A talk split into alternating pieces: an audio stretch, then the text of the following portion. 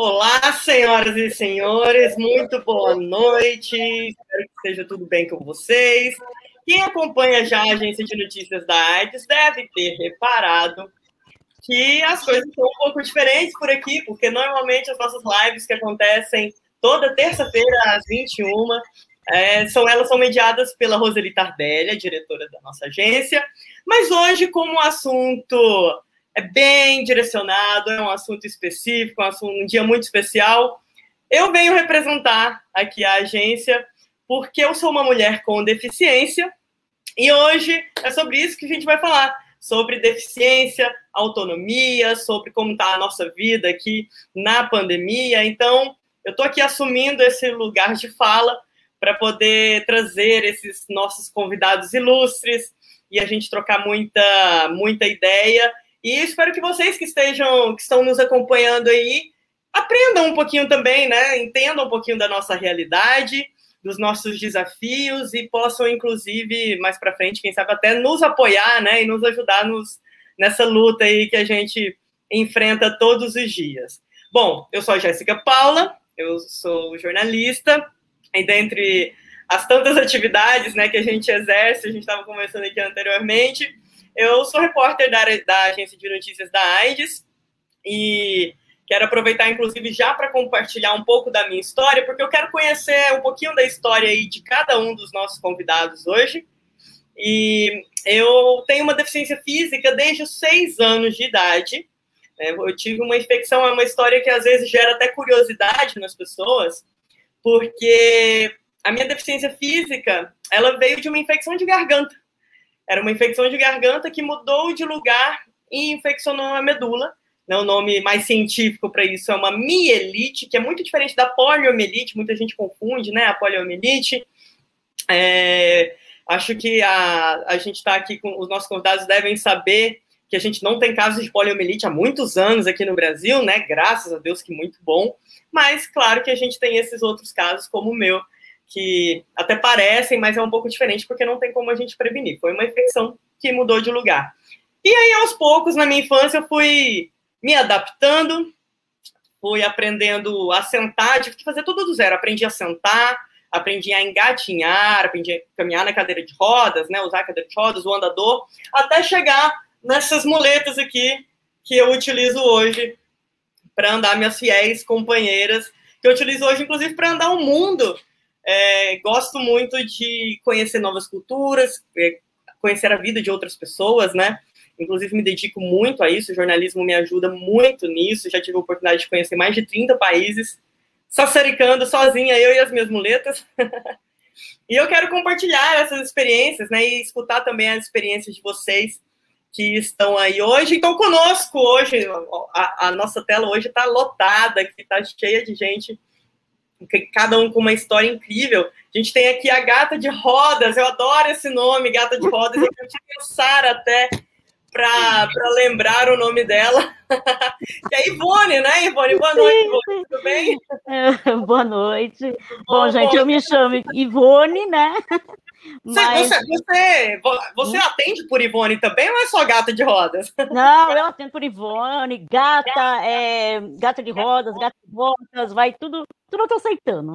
Maravilhoso, gente, maravilhoso. Conosco é. também nessa noite temos o Beto Volpe, nosso querido ativista, já conhecido aqui do público da Agência de Notícias da AIDS, porque ele é essa figuraça, né, Beto Volpe, é ele escritor, ativista, e um homem cheio de histórias para contar. Boa noite, Beto, tudo bem com você? Boa noite, Jéssica, boa noite a todo mundo. É, primeiro quero pedir desculpa pela minha filha, que está um pouco nervosa hoje, mas fazer o quê? É, tá tudo ótimo. Bom, meu nome é Beto Volpe, eu sou de São Vicente, litoral de São Paulo, estou com 59 anos, a maior parte deles, há 31, vivendo com HIV. É, e assim, mil dificuldades nesse, nesse tempo todo, né? Começando com a perda de muitos amigos, até que eu vi minha situação física decair a tal ponto que eu tive vários oportunistas, dentre elas três neurotoxoplasmoses que paralisaram o lado direito do meu corpo. Mas o que não me impediu de, no hospital, o Santos Santos se tornando campeão do torneio Rio-São Paulo, campeão, é campeão, né? Eu acho que isso é, é o que me, me, segurou nesses 32 anos, além da situação privilegiadíssima que eu tenho, ter uma família que me deu suporte desde sempre, de ter renda, de ter um bom plano de saúde, né, de, de ter uma série de condições que facilitaram muito que eu estivesse aqui ainda. Né? Eu costumo dizer que o pessoal fala, ah, você é um exemplo. Não, não sou. Né? Exemplo para mim é que ele está remando contra a maré. A maré, graças a Deus, estava a meu favor e a gente conseguiu. Mas é, essa situação de deficiência que eu, que eu, que, eu, desenvolvi em 96, deficiência não, de mobilidade reduzida, é, foi atenuada através de muita fisioterapia. Eu já faço 20 e tantos anos de fisioterapia, um porre, mas tem que fazer. E é isso aí, estamos aqui para compartilhar as experiências que a gente tem, tudo. E aí eu dirigi por 15 anos uma instituição, a ONG Compiara, aqui em São Vicente, de luta contra a AIDS, e estamos aí. Muito obrigada, Beto. A gente quer saber muito mais dessas suas histórias, da sua experiência, de tudo que você tem para compartilhar com a gente.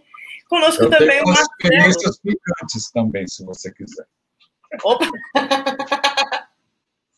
Com certeza. Na verdade, nós temos aqui hoje a.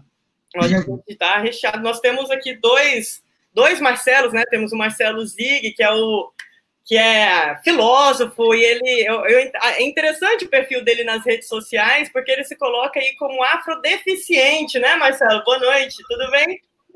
Boa noite, tudo bem, Jéssica? Boa noite a todos, todas e todos. É, eu sou Marcelo Zig, fazer uma audiodescrição, né? Porque aí a gente oportuniza é, nossos claro. irmãos e irmãs com deficiência visual a ter, nos conhecer um pouco mais, né? Eu sou um homem negro de 47 anos de idade, uso cabelos dreads, óculos de grau, barba, sem bigode e estou usando uma camisa branca. Atrás de mim tem uma parede branca com a estante com alguns livros.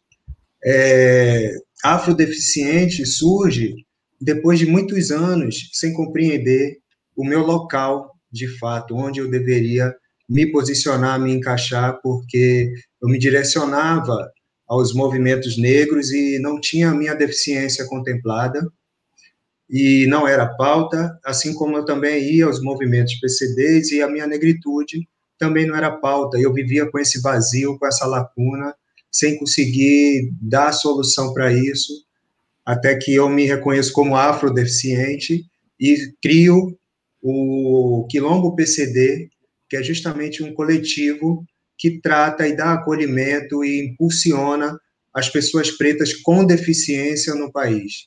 A gente trabalha especificamente com esse público, porém a gente não fica restrito a essas pessoas porque a gente entende que sozinhos a gente não vai dar cabo de uma problemática tão, tão crítica e tão antiga no nosso país quanto é o racismo e o capacitismo juntos.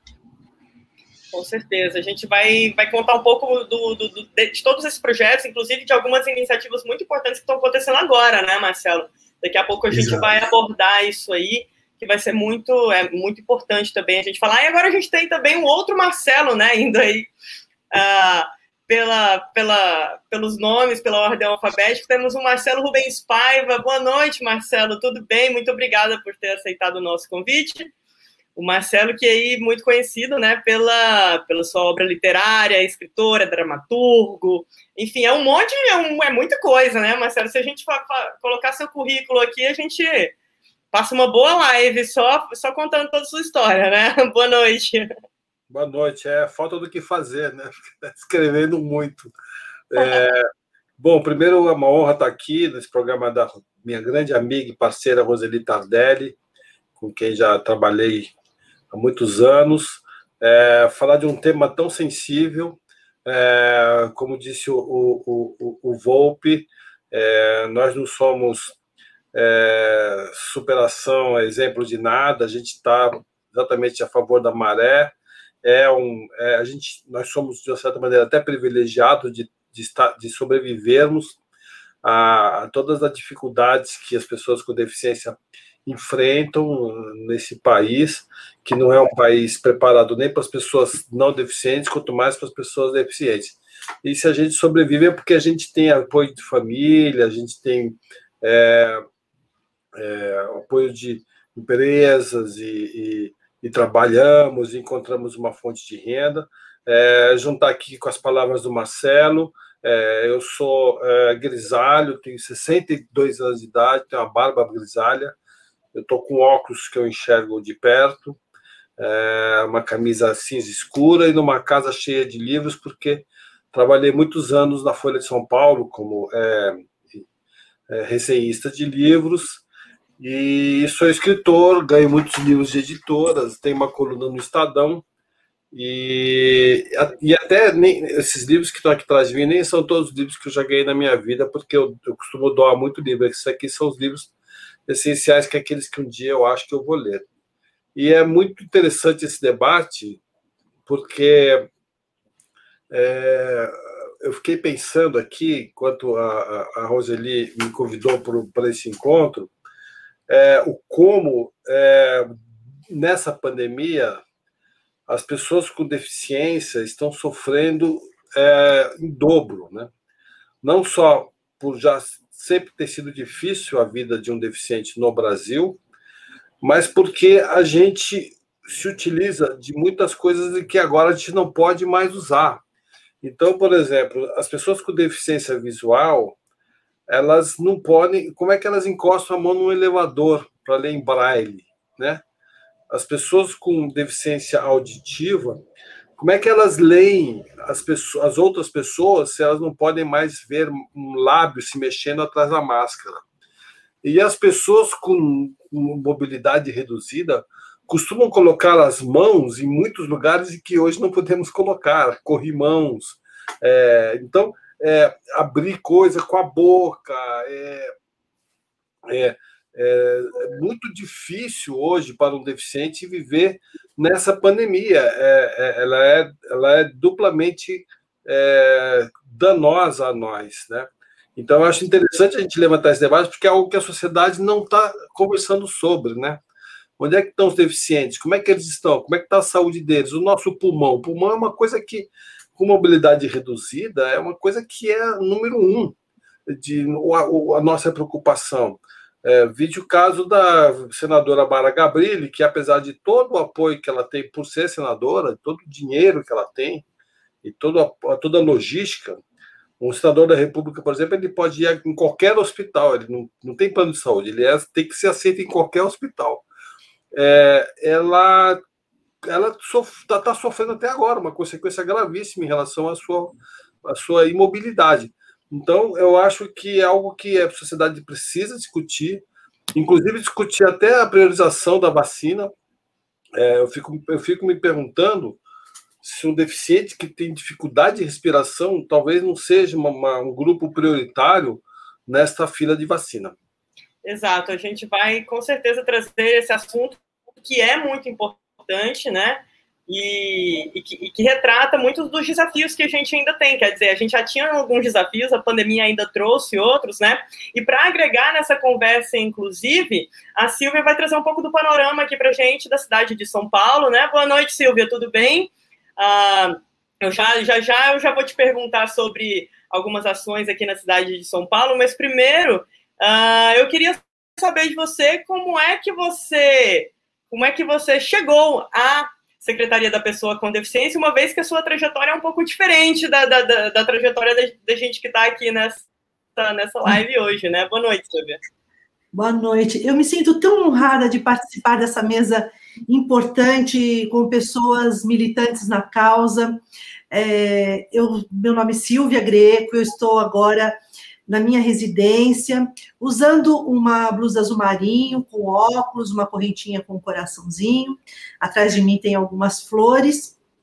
É, e é muito bom, fiquei muito feliz de, de ouvir que vocês fazem essa audiodescrição, porque isso para mim é uma rotina na minha vida, por conta do meu filho Nicolas, que tem duas deficiências, né? Porque o Nicolas é deficiente visual e também autista.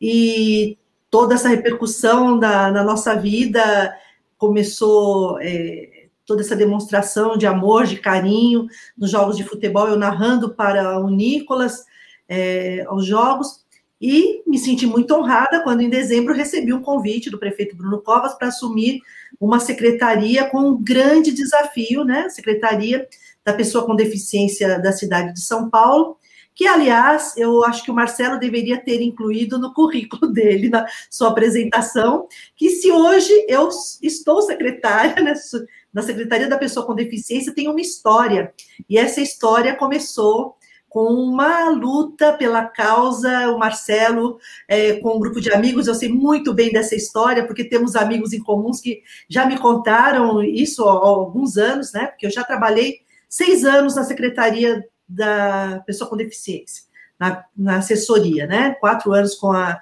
doutora Mariane Pinotti e dois anos com o secretário Cid Torquato.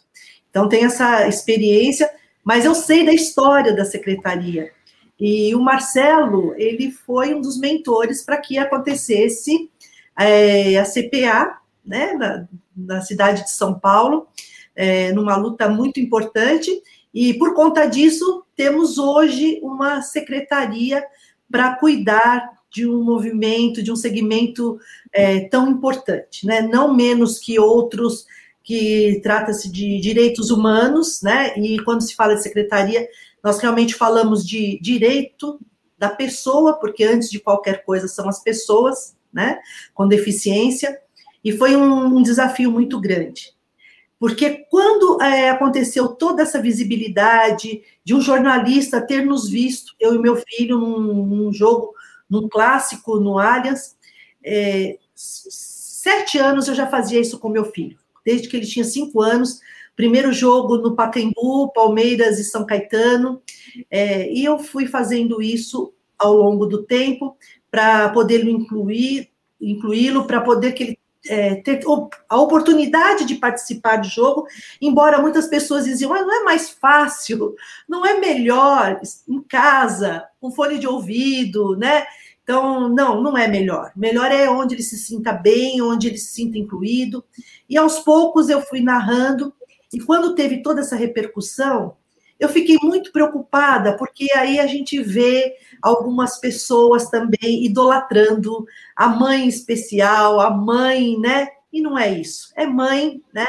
E, e ali a gente faz isso, uma coisa de rotina, mas porém eu quis entender toda essa repercussão. E aí eu fui buscar e entendi o quanto a pessoa com deficiência é invisível.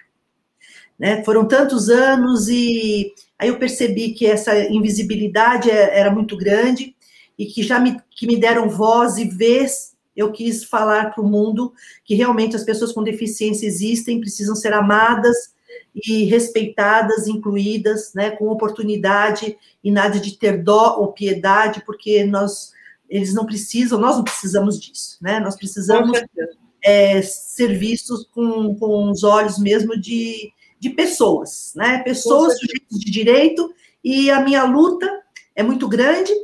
Então, junta-se a, a, a, gestora mais a mãe, né?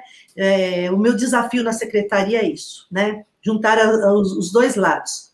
A gestora que sabe das dificuldades, dos desafios, mas tam, também é a mãe ativista da causa e que não mede esforços nessa luta no que for preciso. É, eu quero que a minha voz seja ecoada, né? Nesse sentido. Então, imagina é de estar nessa mesa com pessoas tão queridas, a minha gata preferida, né? É, o Marcelo, o Beto, que eu já conhecia a trajetória, e com o meu mentor, com uma pessoa querida, que ainda quero ter oportunidade de, de abraçar a todos vocês, né? Porque a gente tem sentido falta desse abraço. Eu espero que isso um dia aconteça entre a gente.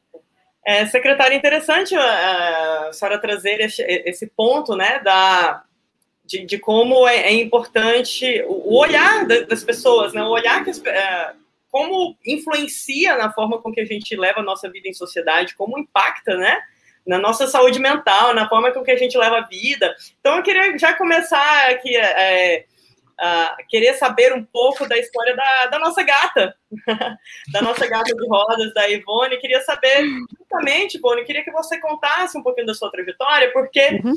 a Ivone tem um, um, trecho aí que no qual eu me identifico um pouco também. Uhum. Eu não sei se você passou por isso também, Ivone, queria que você me dissesse, uhum. porque uh, eu sou uma mulher lésbica e quando eu me descobri, né, quando eu vi que, que era isso, quando eu entendi eu pensei, gente, mas além de deficiente, eu vou ser lésbica?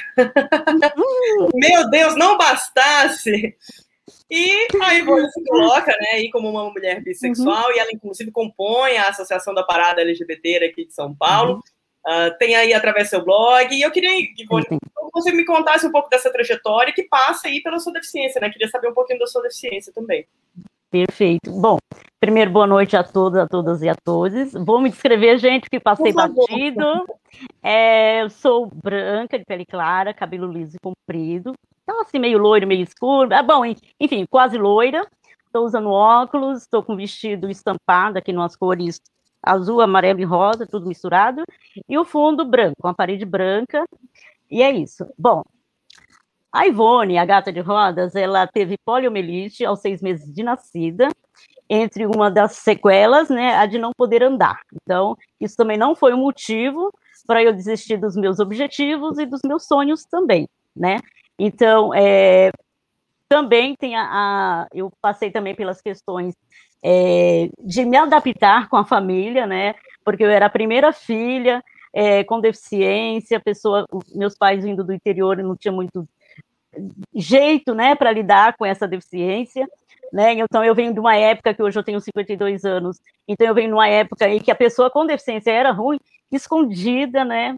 Até na questão de é, de esconder mesmo, assim, quando depois eu tive mais três irmãos, e, e isso também pesou, né? Porque é, quando você é deficiente, é, vem também aquela questão de que é, a doença pega, é transmissível, então, o que acontece? É, me esconderam muito tempo, porque acreditava que se meus irmãos fossem casar com, com uma pessoa, esses filhos também poderiam nascer com deficiência, né? Então, isso é um outro mito, né? Um dos mitos, capacitismo, sei lá.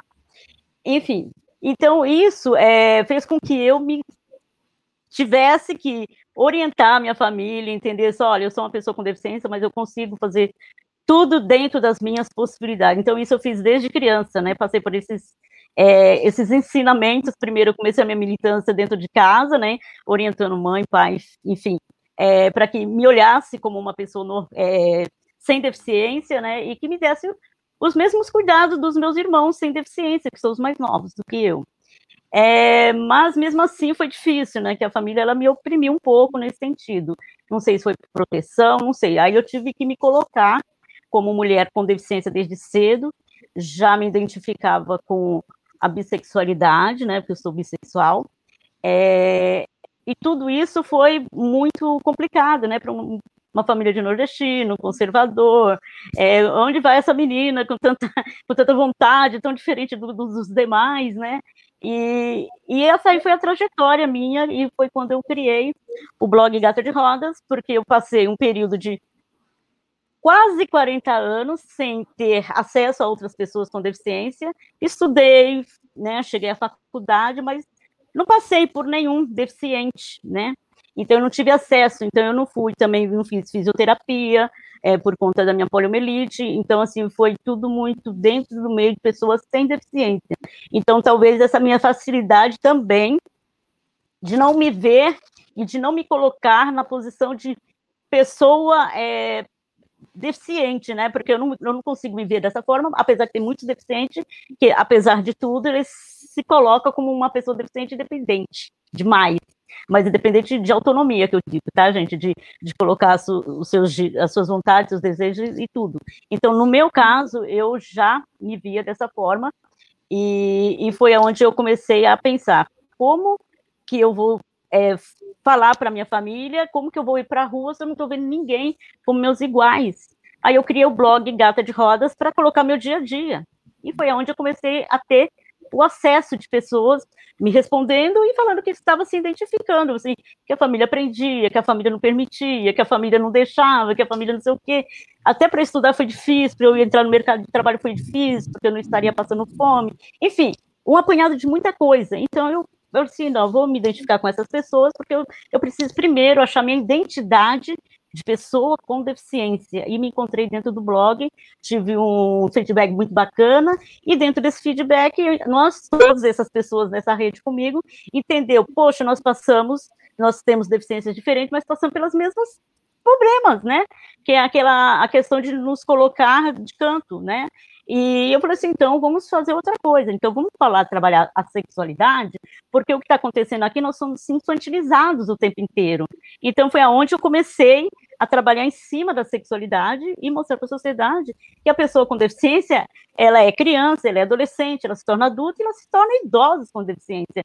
E isso chocou muito, porque quando a gente abriu o leque de sair da caixinha do hétero e entrar para a camada LGBT, aí foi um choque para a sociedade, falei assim, meu Deus, essa menina vai vai fazer o que com a cabeça desses deficientes, né? O que, que ela está trazendo de, né? E muitas mães, desculpa eu falar, mas teve muitas mães contra também, porque estava assim, poxa, tirando seu filho da zona de conforto. Meu filho não é para ter relações. Meu filho é para ficar tipo, não pode mexer com ele, entendeu? Então virou aquela bola de neve. Então foi onde abri esse leque e, e causei, causei, tive alguns empecilhos, né? Que não basta ser deficiente, você ainda é bissexual, e o pior de tudo, meu último relacionamento foi com uma travesti, aí você pronto.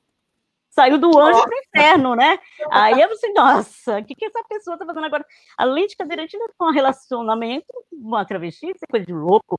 Então, isso choca a sociedade, porque isso é possível, isso é permitido. Eu acho que é o amor, o amor é isso, gente. A gente tem que se colocar nesse, nessa rede de, de, que nós crescemos e que nós também fazemos parte, né? Nós temos autonomia sobre o nosso corpo e nós queremos fazer parte disso. Então, a Exato. partir do momento, né, eu entendi que meu corpo é político e eu sou militante e ativista na causa. Então, eu brigo com tudo e todos nessa questão. E como é importante a gente falar da sexualidade, né? Ô, Beto, queria inclusive ver é, com o Beto, justamente porque a gente fala da sexualidade já me vem. Imagina só se além de ter uma deficiência, a pessoa vive com HIV, não é, Beto? Pois é, meu bem, você falando aí da. Tem sigla para tudo, né? HSH, tudo. Eu sou, é, a, primeiramente, peço mil desculpas, eu vou fazer uma, uma descrição minha.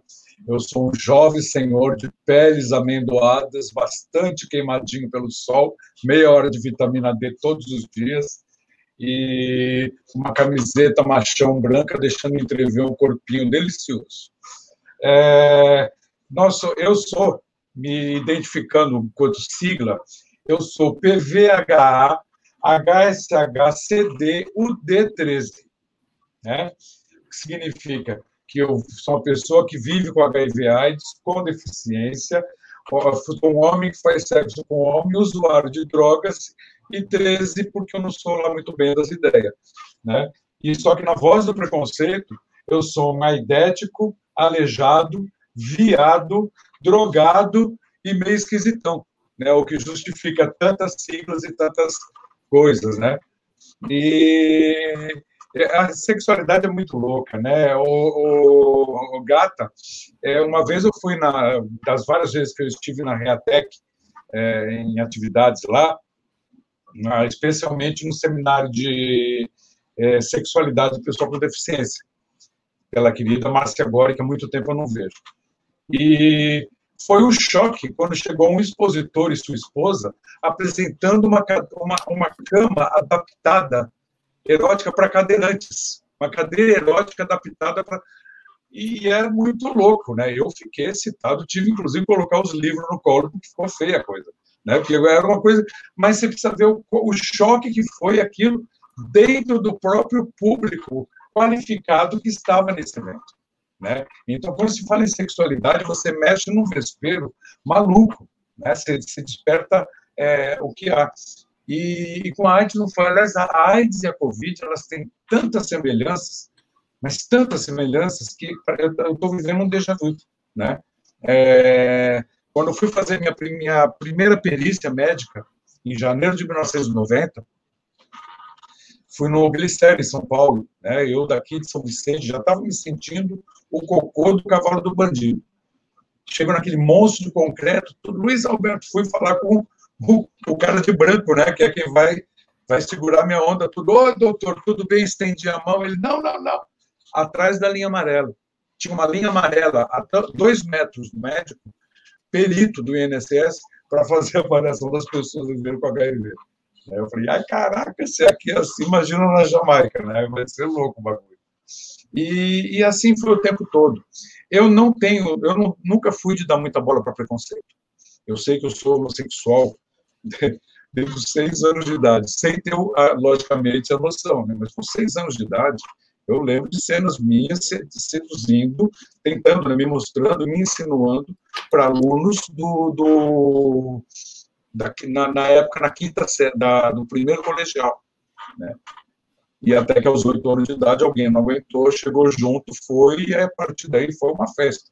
Né? Eu sempre fui muito bem resolvido com, com, com a minha sexualidade. Né? É, e tanto que na época de, da ditadura eu tinha comportamentos assim que eram uma afronta, né? E, e, mas nunca dei. E com o HIV foi a mesma coisa. Né? Quando você fala em HIV, é, é, louco, né? Você pega a população, hoje os indicadores, 90 e não sei quantos por cento das pessoas usam máscara numa boa. E nem 60 usam camisinha. Quando muito, né? Quer dizer, você colocou o sexo na jogada, você, você faz uma. cria um, um ambiente tão horrível. Eu fico imaginando se tivesse WhatsApp na década de 90, meu anjo. Acho que, a, acho que a epidemia de AIDS teria consumido o Brasil. Né?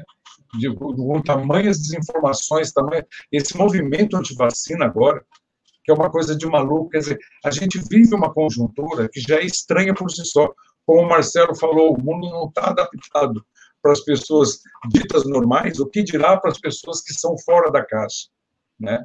E, e é isso aí. Mas você perguntou o que mesmo? Que eu, eu me perdi todo, segui o fio dourado. Mas era isso mesmo que eu queria saber. Eu queria saber ah, quais tá. eram as suas siglas. As minhas siglas são essas todas. E eu ando na boca de mais algumas. Se souber de alguma boa, me dá um toque. Conforme você for lembrando, você conta pra gente. Deixa eu só falar uma coisinha, Silvio. Eu estava tentando te falar nos bastidores. Toda vez que eu e minha mãe vimos você no estádio de futebol com seu filho, com o Nicolas, eu te juro que emociona demais. E a mim, particularmente, porque me remete a quantas vezes minha mãe armou e desarmou cadeira de roda, me levando para fisioterapia quando conseguia andar. Quantas vezes, sabe? acho que é, quando a, a, você fala da, da mãe exemplo, todas as mães são, né? Mãe é uma coisa assim que é tanto que eu tenho uma teoria de que nós homens tratamos tão rudemente as mulheres porque nós temos uma puta inveja que jamais a gente vai conseguir fazer o que vocês fazem gerar uma vida dentro de si, produzir o primeiro alimento dessa vida, ser a eterna referência dessa vida. Então, quero te deixar um... Justamente nesse, nesse ínter aí, Beto, eu quero perguntar para o Marcelo Zig, justamente porque a Gata também, né, a Gata Jodas também mencionou aí que às vezes a gente tem que educar a nossa própria família, né? As pessoas, né, o nosso ambiente. Foi assim para você também, Marcelo? Como foi ah, queria saber um pouquinho da história da sua deficiência, né, da sua trajetória, e como foi isso para você? É, eu me tornei pessoa com deficiência aos 21 anos de idade, em razão de um mergulho, ou seja, mais uma coincidência com o Marcelo, né? Não somente o nome, mas também por mergulho em águas rasas. Eu pulei de uma ponte, lesionei a medula na cervical C4, 5, 6. Isso eu tinha 21 anos de idade e dentro da família foi justamente uma bomba, né? Uma bomba jogada no colo da família que não sabia o que fazer, nem como lidar, nem como tratar, nem como se relacionar com aquele momento novo ali. É como a, a gata trouxe, ela passou anos sem se relacionar é, com outra referência, com outra, com outro igual, com uma pessoa com deficiência, e passamos é, toda a sociedade muito tempo assim, porque dentro dos meios familiares, né, como inclusive foi citado aqui, se escondia muito as pessoas com deficiência. Em uma live recente que eu fiz com uma mãe de uma criança autista, ela falou: Zig, é, eu tive muita dificuldade quando meu filho foi diagnosticado. E ela disse: não por causa do diagnóstico, é porque eu não tenho referência nenhuma de como me relacionar com meu filho como é que eu vou conduzir essa questão da melhor forma possível. Isso também é, se apresenta na minha vida também. Como a gente fala do capacitismo e a gente entende o capacitismo como uma estrutura de exclusão, né? uma estrutura social excludente da pessoa com deficiência e que, inclusive, impulsiona no imaginário social de que a pessoa é a sua deficiência, ela deixa de ter humanidade, né? Inclusive, quando eu, hoje a gente fala sobre interseccionalidade, é um assunto novo. Apesar da gente já viver há mais tempo, né, gata? A gente já viver há mais tempo, mas interseccionalidade, inclusive quando a gente propõe, gera um, um conflito no meio, porque as pessoas entendem que a gente está provocando uma cisão, um racha, sabe? Procurando um conflito que não existe. Na verdade, não. É só identificando pessoas, porque esses recortes vão provocar distorções e, e vão destoar em algum momento nas pautas que são comuns. Né? Agora mesmo, recentemente, a gente está envolvido muito com o caso de um jovem chamado Marcos Vinícius, de 19 anos de idade, com deficiência intelectual, um jovem negro, e ele foi preso no dia 5 de fevereiro, acusado de um roubo que ele não cometeu, e, inclusive, a vítima, é, o que está, é, inclusive, ajudando ele nesse processo agora do, do Marcos Vinícius, é que a vítima não tem segurança alguma no reconhecimento dele, inclusive tem colocado isso publicamente, através dos veículos de imprensa, tanto ele quanto a esposa. E aí a gente sabe que isso acontece porque rola o atravessamento do racismo.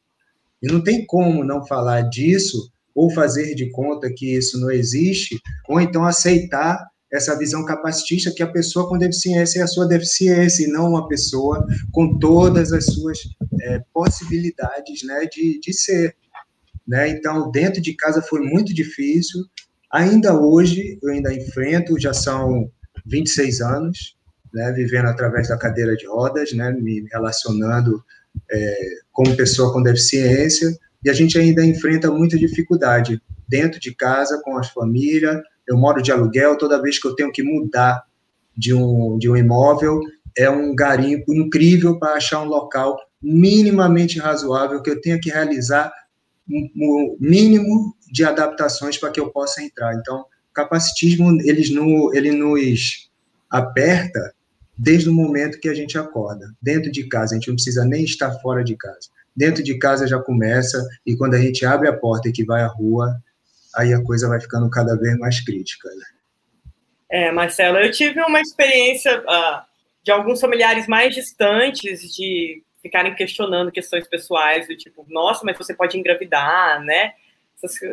Porque ainda mais a mulher, né? Que a mulher que é essa ferramenta, essa pessoa que tem que engravidar e que tem que cumprir esse papel, mas ao mesmo tempo eu tive já o, o, o privilégio aí de ter a, a, minha mãe, a minha deficiência foi há seis anos, né, como eu contei no início para vocês, e a minha mãe foi sem saber também, sem nenhuma referência, eu vivi muito isso que a Gata de Rodas também falou, né, quer dizer, agora que eu estou começando, pelo, pelo movimento do meu trabalho, a ter pessoas com deficiência ao meu redor, mas o que facilita, facilita também, né, por um lado, o nosso diálogo com as pessoas sem deficiência, que a gente entende bastante desse mundo, mas ao mesmo tempo é curioso, né, como a gente não, não, não lida, né, com as pessoas com deficiência no nosso dia a dia, e eu tive a sorte que a minha mãe, na, naquele processo de recuperação ali, eu tentando passar da cadeira de rodas para o andador, eu lembro que eu tinha seis anos, né, imagina criança, hoje eu vejo uma criança de seis anos, eu vejo quanto eu era pequena, e eu levantava ali, fazia muita força no andador, e eu suava, escorria suor.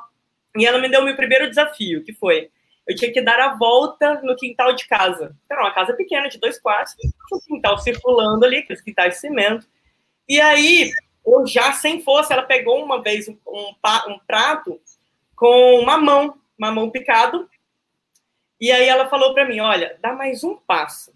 E quando você der esse passo, eu vou te dar uma mão. E quando você comer uma mão, você vai ter mais energia para dar mais três passos. Quer dizer, mamão nunca foi a minha fruta preferida, né? Eu acho que de pouquíssimas crianças também. Porque ela não me dava ali uma recompensa, ela não me dava presente, um bombom, nada do tipo. Ela me dava ali a sabedoria de que eu era capaz, ela me mostrava que, era, que eu era capaz, ela me dava energia. Então, é, eu lembro que ela não encostava muito em mim, assim, ela me ajudava, mas ela tentava ao máximo me soltar ali para ver até onde eu ia sozinha. E eu até brinco, né? Falei, coitada, ela não imaginava que esses eram os primeiros passos dos mais 160 mil quilômetros que eu já andei sozinha. Hoje eu já deixei ela preocupada, porque eu já fui parar até em zona de conflito armado na África, para você ter noção. então, Jéssica. Já, já fui parar no Sudão, então ela, coitada, eu acho que ela pena com isso, não, ao contrário. com relação a isso, você falou em mãe, me lembrou é, uma situação, né? Que minha mãe acabou assumindo é, esse perfil da mãe, da mãe guerreira, né? Como as pessoas colocam, da mãe, essa, esse pedestal que tira, inclusive, a identidade dela, a personalidade dela, né? E depois de muito tempo, a gente, em muita conversa, a gente compreendeu isso. E a gente ressignificou isso diante, inclusive, da minha, né, expondo o meu corpo político, como disse a Gata, é, nos locais, nas relações, e a gente teve uma conversa e a gente ressignificou isso de mãe guerreira, porque ela sofria muito, ela, ela ia sair à rua e imediat, imediatamente a, a mãe dela, minha avó, perguntava, e quem vai ficar com seu filho? Né? Aí a gente entendeu e a gente ressignificou isso, e ainda hoje a gente se relaciona, ela é, como uma mãe sobrecarregada, uma mulher sobrecarregada diante dos enfrentamentos que ela tem que passar, que ela tem que enfrentar por causa do seu filho, sabe? É, Quando eu vejo a Silvia aqui presente, eu peço permissão, desculpe, não é meu lugar de fala, viu, Silvia? É só uma experiência que eu tive com minha mãe, a gente foi muito feliz nisso, assim, para entender porque a gente costuma, no nosso país, responsabilizar as vítimas pelos crimes que elas sofrem a gente faz essa esse trocadilho né, perverso e a gente está sempre buscando responsabilizar. Então, é o negro que está na esquina às 11 horas da noite, é a mulher que está com mini saia, né? E por aí vai. É, é o LGBT que está se beijando na rua, ou seja, demonstrando afeto, e, e ele é responsabilizado pelo crime que sofre, né? E a, a mãe da pessoa com deficiência ela também ela, ela ganha um, um, um, status, né? ela é beatificada e ela vai posta num altar e ela perde a vida dela. E isso é muito violento e cruel. E eu digo, falo aqui em nome de minha mãe, a gente já chorou muito em razão disso, e hoje a gente ressignifica, e hoje eu moro só, ainda hoje ela fica preocupada, e você, e você, e você, mas aí é mãe, aí é, é mãe. Com certeza. Né? E agora vamos para o Xará, né? O Marcelo Paiva. Marcelo, eu queria saber justamente falando disso, né? E a sua família que uh, é uma família que muitos brasileiros conhecem, né? Não deixou, não tem como a gente falar de, dessa evidência da, aí da, da, trajetória da sua família. Como é que foi para você? Né? É interessante essa coincidência, né? Dos Marcelos aí terem passado por essa trajetória, né? Do mergulho que, que mudou um pouco o rumo das suas vidas. Mas aí eu queria saber um pouco, contar, né, para quem ainda não conhece muito bem a sua história, como é que a, como é que veio a deficiência na sua vida e como a sua família lidou com tudo isso.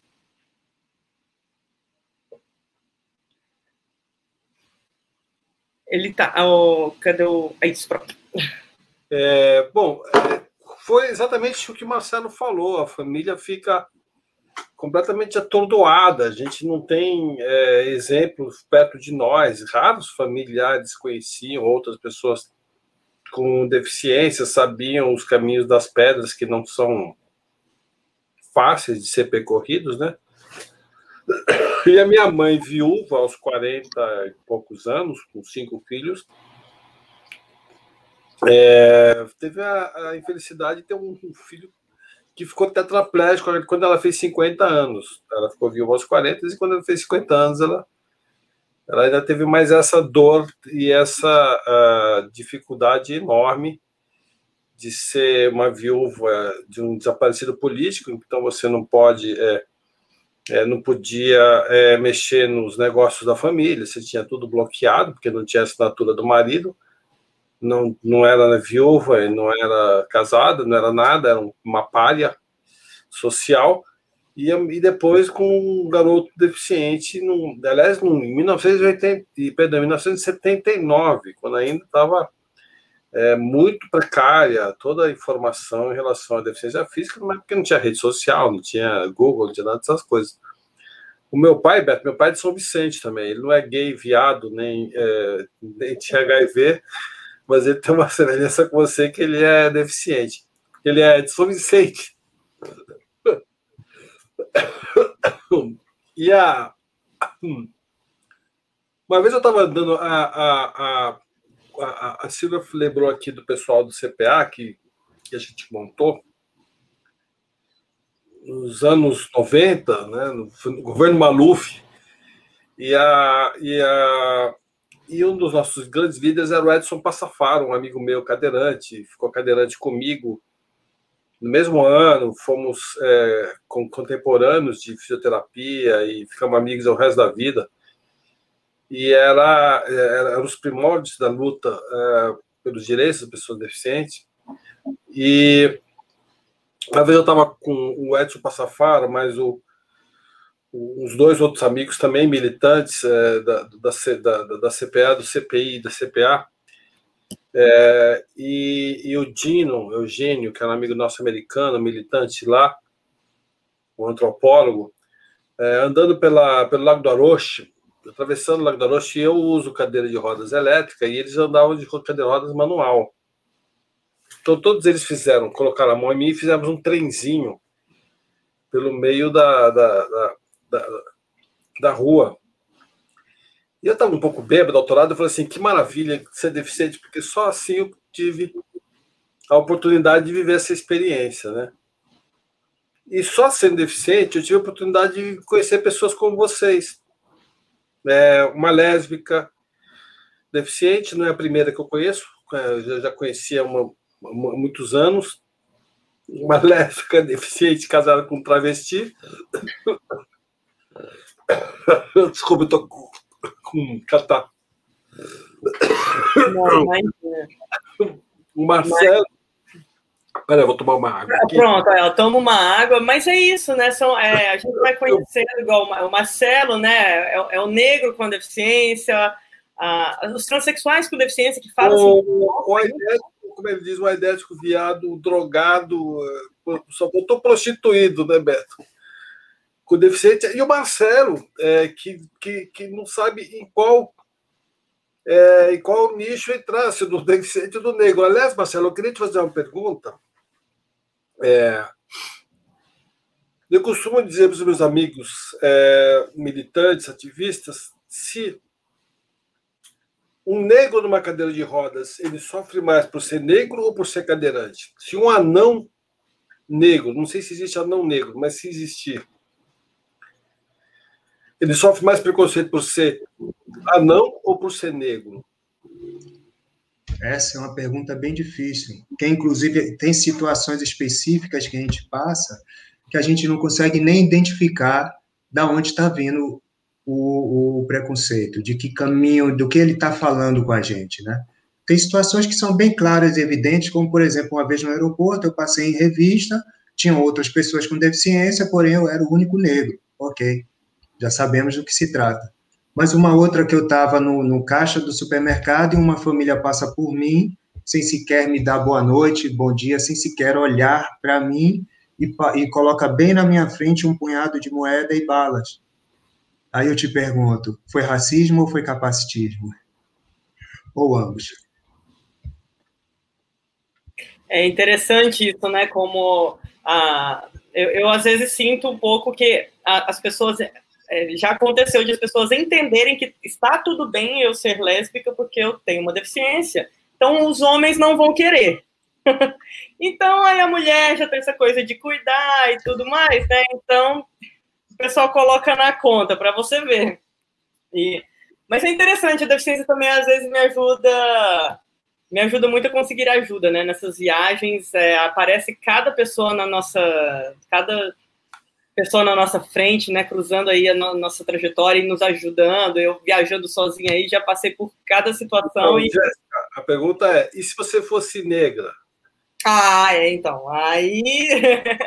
É bem é, complexo, é né? Marcelo, se você me permitir, Jéssica, porque acontece assim, Marcelo. É, a gente sabe, quem mora nas periferias, a grande maioria da população que reside na periferia é formada de pessoas negras. Pessoas pretas, pessoas pretas também com deficiência, né? Porque ainda hoje a gente não se perguntou o que acontece com aqueles que sobrevivem à estatística de morte de um jovem negro a cada 23 minutos. Mesmo alvejado, ele sobrevive. O que acontece com a vida dele depois, se ele adquire uma deficiência? Ou com as mães, as mulheres pretas que sofrem a violência obstétrica, o racismo obstétrico, que gera deficiência não tão somente para as mães, mas para as mulheres, para as suas crianças também negras, né? Então a gente ainda não se perguntou, inclusive, o que aconteceu com os escravizados que adquiriram a deficiência no contato com todo tipo de barbárie e tortura que a gente sabe que foi realizado nesse nosso país. E morando, sendo residente da periferia, a gente sabe que falar em acessibilidade lá é como descer um, um extraterrestre. Não existe. Não passa coletivo adaptado, rampa, é só mesmo para poder carga e sobrecarga e descarga de supermercado pequeno de bairro ou alguma coisa assim, mas uma, um olhar voltado para a pessoa com deficiência, e aí é mais um caso, né? Entre o racismo, entre o capacitismo, do que a gente está falando?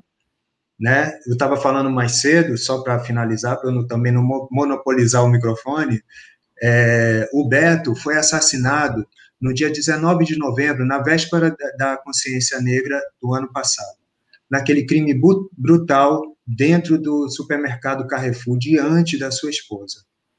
Beto era um, homem negro com deficiência. Não foi pauta. Apenas se tratou da questão de raça, não se falou do recorte de deficiência. O Pedro Henrique, que foi assassinado também no ano passado, em fevereiro, em outra rede de supermercado extra, era um jovem negro de 19 anos também, assim como Marcos Minício, que eu citei aqui, com deficiência e que foi era um, com deficiência que não foi pauta.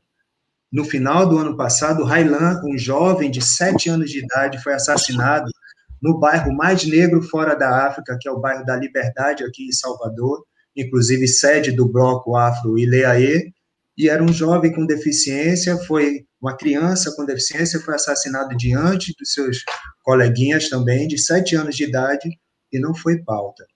Tá? Então, entende que esse cruzamento, esse enfrentamento, quando existe essa aliança do capacitismo e do racismo, torna muito mais complexa a luta. Assim como também a questão da LGBTfobia, eu acredito que também, porque agora, como eu falei anteriormente, quem está falando de interseccionalidades e dizendo à sociedade: somos pessoas e interseccionalidade não é uma exclusividade de vocês, não, porque somos pessoas e não nossas deficiências. Não, com certeza, com certeza, Marcelo. E, secretária, justamente nesse sentido, né, eu acredito aí, é, como mãe, eu acredito que você consiga até conduzir isso uh, um, a partir de um outro ponto de vista, né, mas a, uma curiosidade que surgiu aqui, inclusive, é justamente de onde surgiu essa coisa de ir para os estádios.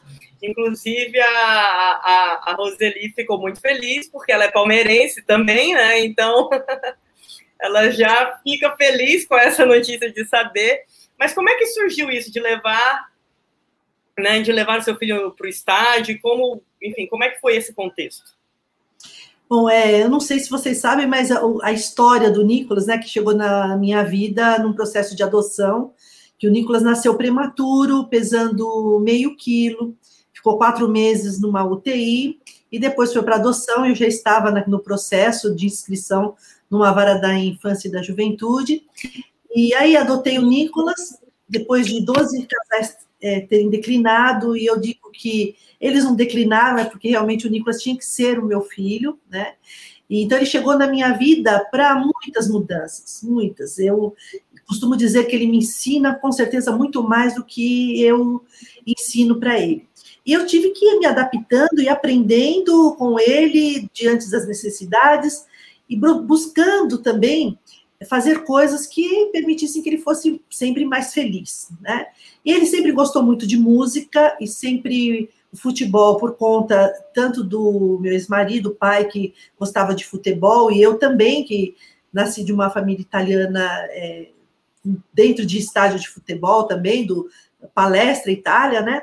E, e aí o Nicolas sempre em shows, desde é, orquestra sinfônica, Lola Palusa, Rock in Rio. Então eu desde pequenininho frequentava todos esses lugares com ele e levei ele pela primeira vez no estádio de futebol e ali eu senti que aquela energia da torcida, a vibração da torcida, transformava o Nicolas, aquela criança autista que eu só fui descobrir também com seis anos, né, de cinco para seis anos, é, a vibração, a transformação dele, o que o esporte ali também poderia fazer na vida dele. Então, a partir daquele momento, passou a ser uma rotina na nossa vida, né? E eu tive o privilégio, a sorte, de que o time que ele veio torcer é o Palmeiras, mas não tenham dúvidas que se eu precisasse lá no time do Beto, do Santos, que levar o meu filho para torcer pelo Santos também faria a mesma coisa. É, e, então, é, tive esse privilégio do Nicolas palmeirense. E eu estou tendo uma aula hoje de muitas coisas, assim como eu aprendo com o Nicolas, né? Eu digo muito isso, que eu gostaria que a humanidade, é, a humanidade não ver preconceitos, né? Enxergassem como o meu filho.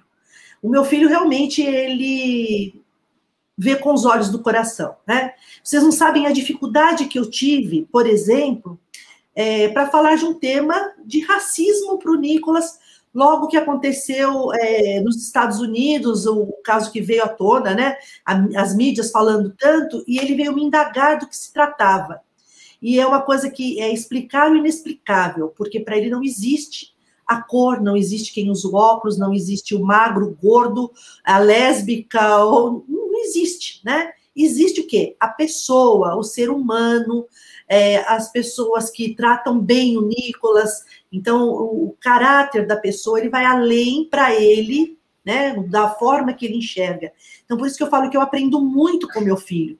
E que bom seria que se a humanidade pudesse ter esse mesmo olhar, porque esse preconceito enraizado que ainda existe, né, é, na face da Terra, é nós conseguimos assim libertar os escravos, mas não libertamos ainda, infelizmente, a sociedade, uma grande parte dela, infelizmente, ainda tem esse preconceito enraizado e a gente precisa mudar isso e mudar como? Assim como nós estamos fazendo hoje, né?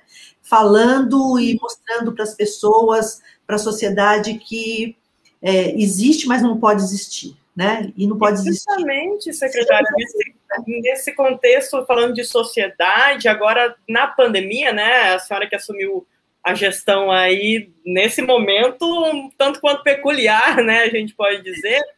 Uh, eu queria saber da senhora justamente como está sendo, né? Uh, uh, o que, que a gente pode, inclusive, esperar da, da Secretaria da Pessoa com Deficiência aqui do município de São Paulo para esse ano, quais ações têm sido feitas, né, é, que já foram feitas aí, que já iniciaram e o que se pretende iniciar aí, pelo menos no decorrer desse ano, já tem alguma coisinha aí?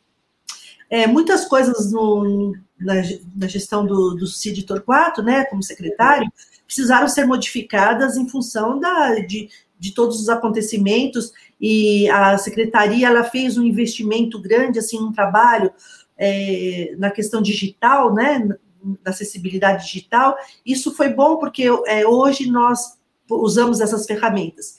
Embora eu acredito que nós precisamos dar mais oportunidade igual para todo mundo, então que é, os sites sejam acessíveis. Hoje, por exemplo, nós temos o Felipe aqui, né? Que quero até agradecer a presença do Felipe, que está sendo nosso intérprete. É, então, ter ferramentas para que as oportunidades sejam é, iguais a todos, né? Na utilização dessas ferramentas. Eu assumi a secretaria entendendo que a nossa secretaria é uma secretaria meio e que nós temos que fazer uma articulação com as demais secretarias, é, que todas têm o seu trabalho voltado à pessoa com deficiência de alguma forma, mas é, esse diálogo é muito importante, até porque nós vivenciamos a demanda então, eu quero ser, fazer uma, uma gestão aberta ao diálogo, né?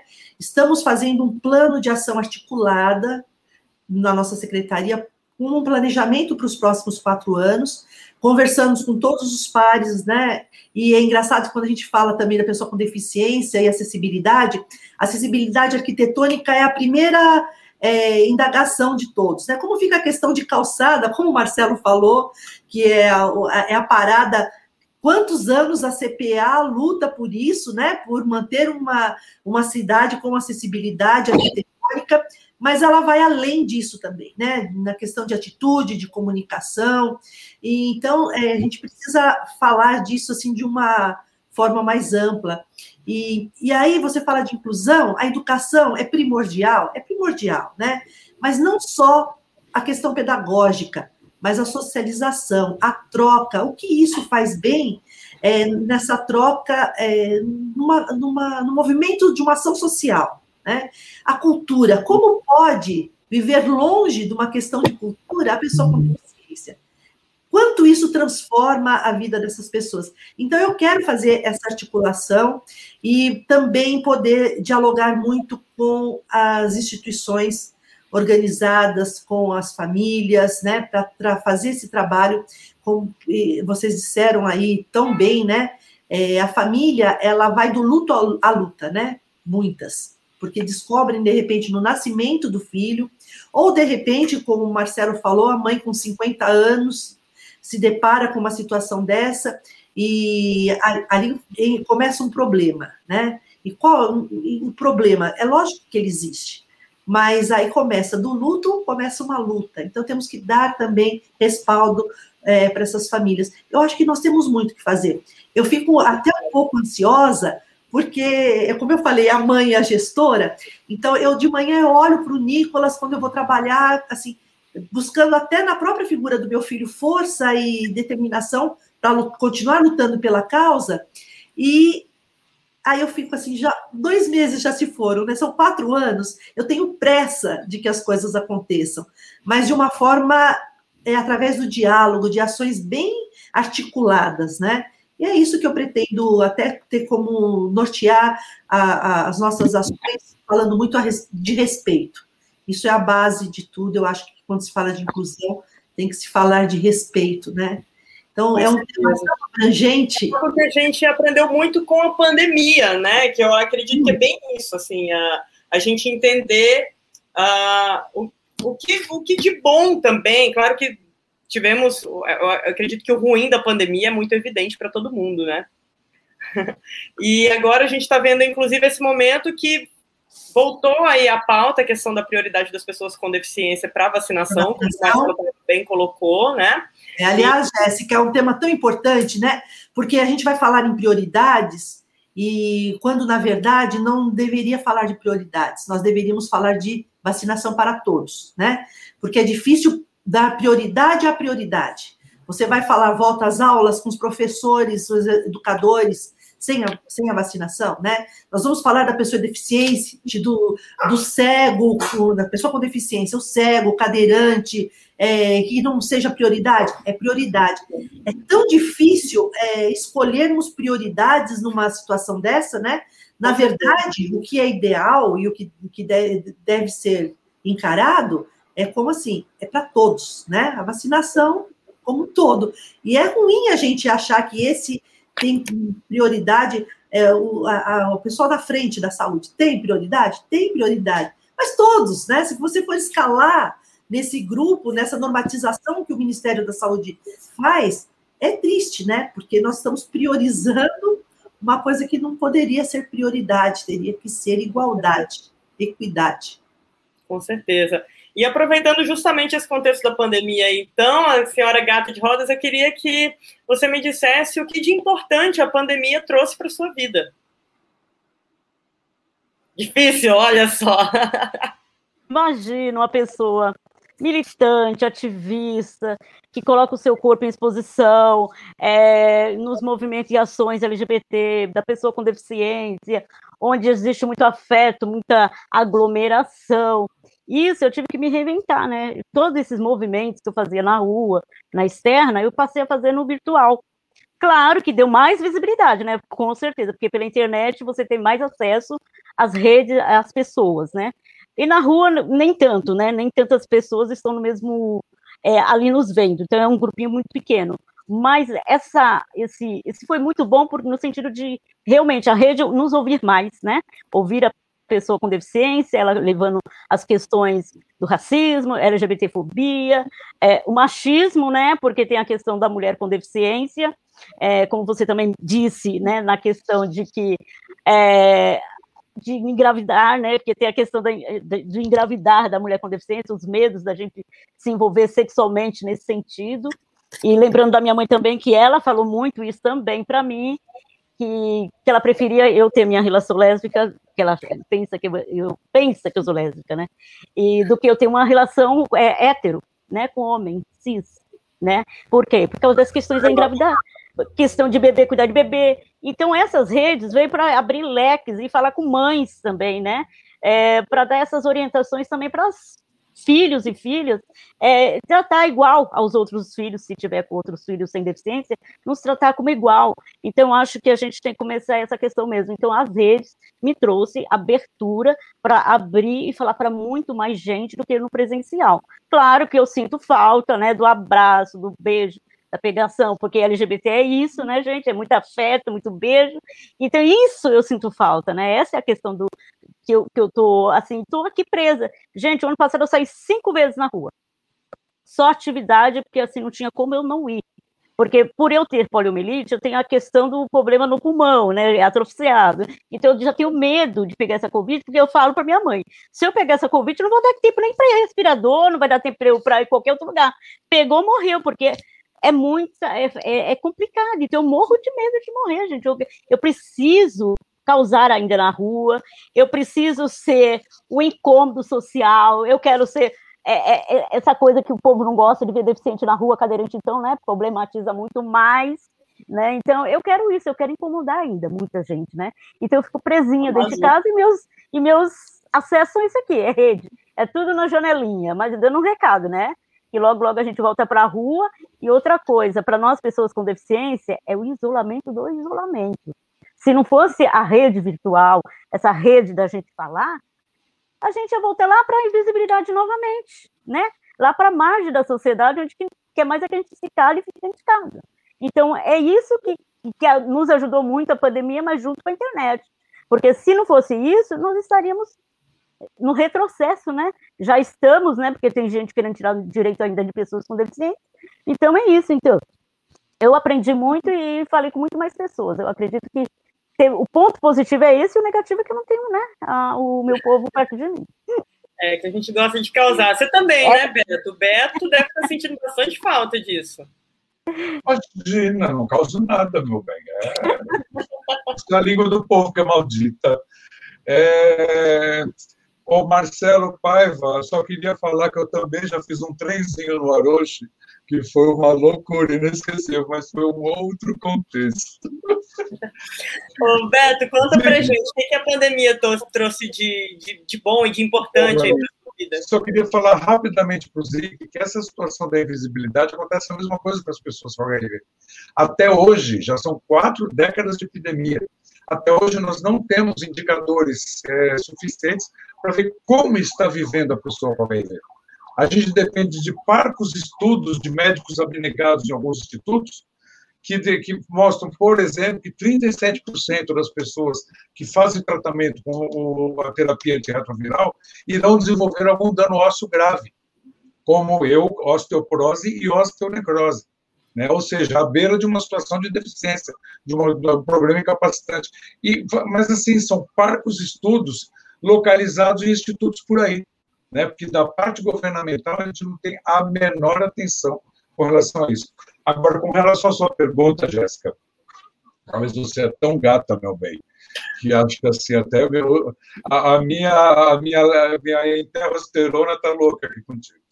E não, você é velcrosterona, é outro, outro hormônio. É, não mudou muito, para mim, teve algumas mudanças, né? É, primeiro que está sendo um exercício horrível para mim, leonino, olhar para a câmera aqui, sendo que eu estou aqui na tela, né? É terrível, mas tudo bem. É, eu já não saía quase de casa. Né? Depois que eu peguei essa cachorrinha linda, se eu soubesse que fosse que me completaria tanto, não teria batido a cabeça em dois relacionamentos que acabaram de uma maneira horrível, né? É, eu já estava saindo muito pouco de casa. Então, eu não sofri muito, eu não senti muita diferença. As diferenças que eu senti foi, eu perdi muita gente querida, como no início do epidemia de AIDS. Né? Nós estamos comentando isso dentro com pessoas do movimento de AIDS, que como estamos perdendo gente de novo, né? Assim, com, com, com uma, uma intensidade muito grande. E outra, descobrir que as, suas, as pessoas que você mais ama na sua vida ah, meu amor, apoiam esse governo absurdo, né? Essa, lá, lá, essa nave louca que, que, que pegou o Brasil e está levando para sei lá para que planeta, né? Essa loucura toda, esse nonsense que o Brasil está vivendo, né? E gerando alguns constrangimentos entre a gente. Mas fora isso, não tive, é, eu vi, é, foi uma potencialização da, do coisa, né? A gente que vive com HIV já tem a morte fungando no cangote, que, aliás, é o grande motor meu, é o fungaro da morte aqui no cangote, que é, se não fosse aquilo, eu não teria ido para frente. E, e, de repente, o mundo todo se viu, né? Especialmente no meados do ano passado, todo mundo sentiu o bafo da morte no cangote, meu bem. É, então, é, foi uma potencialização, de todo mundo sentir aquilo, porque é, para mim mesmo, assim, na, na, minha rotina, no meu dia a dia, não teve muita mudança. Só trouxe mais uma, uma crença de que o ser humano não, não tem bom futuro, não, né? Que as ameaças para o ser humano estão tão grandes, aquecimento global, um monte de ameaças, e assim, ah, vamos num evento para favor da natureza? Vamos. Vou pegar minha bicicleta? Ah, não, vamos no 4x4, que eu estou cansado. Né? Quer dizer, é, o, o, o, ser humano sabe das, dos problemas que está tá enfrentando, sabe que eles vão se agravar e muito, que essa não, essa não vai ser a, a, a última a pandemia. A próxima, estão falando que vai sair dos camelos, olha que coisa maluca. Eu nunca mais piso, piso no Rio Grande do Norte e por aí vai, né? Então, o, ser humano não está facilitando as coisas para ele mesmo. E eu acho que isso ficou muito evidente durante essa, essa, essa pandemia. É, são vários vieses, né? Marcelo, Marcelo Zig, o que, que você percebeu dessa pandemia? O que, que ela trouxe de bom e talvez de não tão bom assim para você? Acho que uma coisa que ela trouxe de bom, é, na verdade, foi com a providência que se adotou né, no combate a ela, que foi uma delas o distanciamento social. O distanciamento social acabou por fazer as pessoas migrarem, em definitivo, para o ambiente virtual. E isso possibilitou um trânsito melhor das pessoas com deficiência. E a gente pôde pautar nossas questões, nossos questionamentos e ter um acesso maior, como a Gata falou aqui. Então, eu acho que esse foi um ponto positivo do, das medidas que foram adotadas é, no combate à pandemia para as pessoas com deficiência, né? Porque eu já participei de, de reuniões, enfim, lives e, e salas de, de bate-papo como essa aqui, e de pessoas perguntarem, mas é, começou quando? Vocês começaram agora o movimento? Como se a gente tivesse brotado junto com a pandemia, né? As pessoas com deficiência brotaram com a pandemia e, de repente, a gente começou a se se colocar, se posicionar, e as pessoas começaram a perceber. Eu falei: não, não, não. A gente é mais velho do que vocês, inclusive. está aí desde sempre. Vocês só estão tendo a oportunidade de nos perceber agora, né? Vocês têm reclamado muito do distanciamento social, de não poder estar nos locais, de não ter essa liberdade, de não poder abraçar, estar com as pessoas que gostaria, de desfrutar de momentos, é, seja de cultura, de lazer, enfim, de estar no seu ambiente de trabalho de forma presencial, para trocar com os colegas e tudo mais. Está todo mundo reclamando disso. E o que eu tenho a dizer a vocês é: sejam bem-vindos e bem-vindas à vida das pessoas com deficiência. É, exatamente. Muito bom, Marcelo. Marcelo Paiva, né? O, o outro aí, o Xará. Você concorda com o que o pessoal disse aqui? Essa é mais ou menos o que você enxerga da pandemia? O que, que a pandemia trouxe aí né, de, de novo, talvez, na sua vida? É, você está no mudo aqui, precisa. Muito interessante o que o Zig falou. É, é, eu não tinha pensado nisso, mas é, de fato, é, bom, eu como Beto, a gente é mais caseiro há muitos anos já, e ó, talvez por força da, da, da, deficiência e também pela própria profissão, eu sou escritor, né? Então eu fico escrevendo em casa. É, o que, por outro lado, também eu, eu, eu, cheguei até a fazer um site de cursos com os amigos chamado Bora Saber, é, exatamente pegando as pessoas que que estão em casa e que são que tem muito que falar e é um site que está fazendo muito sucesso. A gente tem dado cursos para 50, 70, 100 pessoas é, as pessoas procurando se reciclar e procurando é, novas alternativas. E curso de tudo, de literatura, de poesia, de contos, de etnografia, de afrofuturismo, de tudo.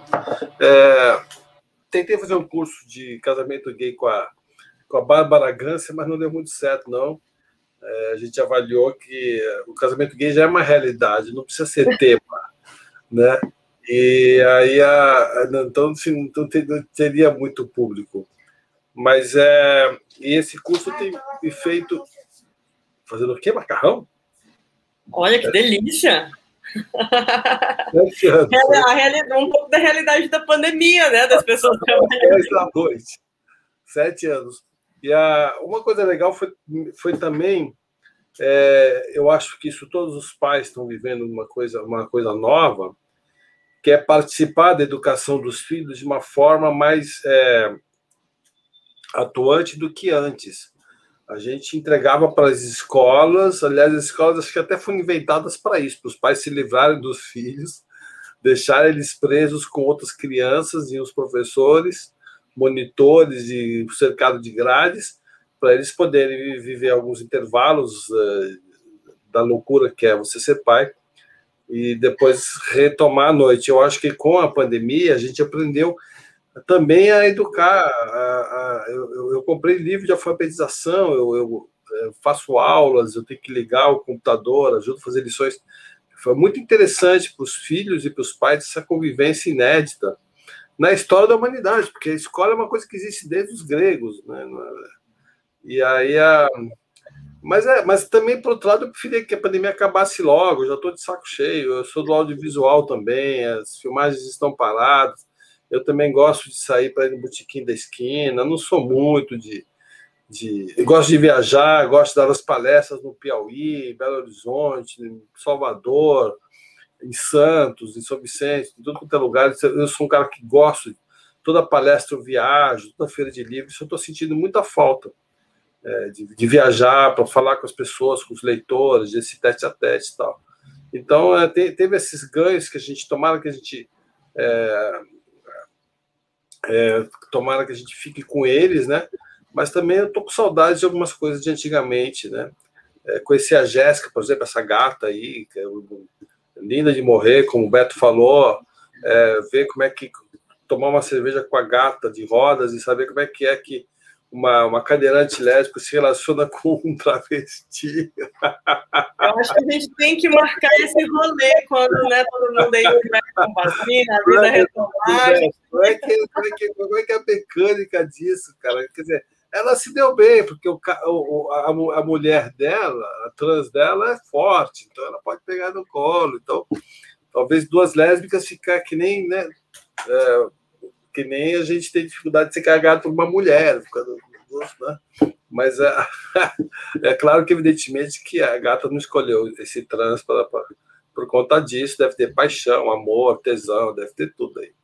E, mas é isso. Então, assim, eu acho que tem coisas que a gente aprendeu na pandemia, mas tem coisas que já poderiam acabar logo para a gente poder voltar à realidade de antes é, modificados.